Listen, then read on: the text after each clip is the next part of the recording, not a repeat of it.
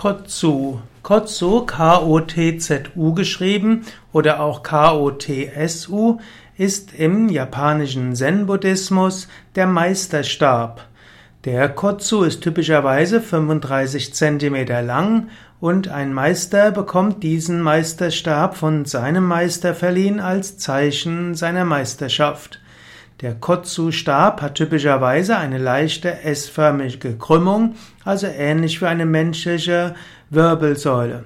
Und der Meister kann den Meisterstab benutzen, um zum Beispiel bei einer, hm, bei einem Vortrag einer Stelle besonderen Nachdruck zu verleihen. Der Meister kann sich auch im Sitzen auf den Kotsu lehnen. Der Meister kann auch mit dem Kotsu dem Schüler einen sanften Schlag versetzen, damit der hm, Schüler wach wird. Kotsu ist also der Meisterstab im Zen-Buddhismus.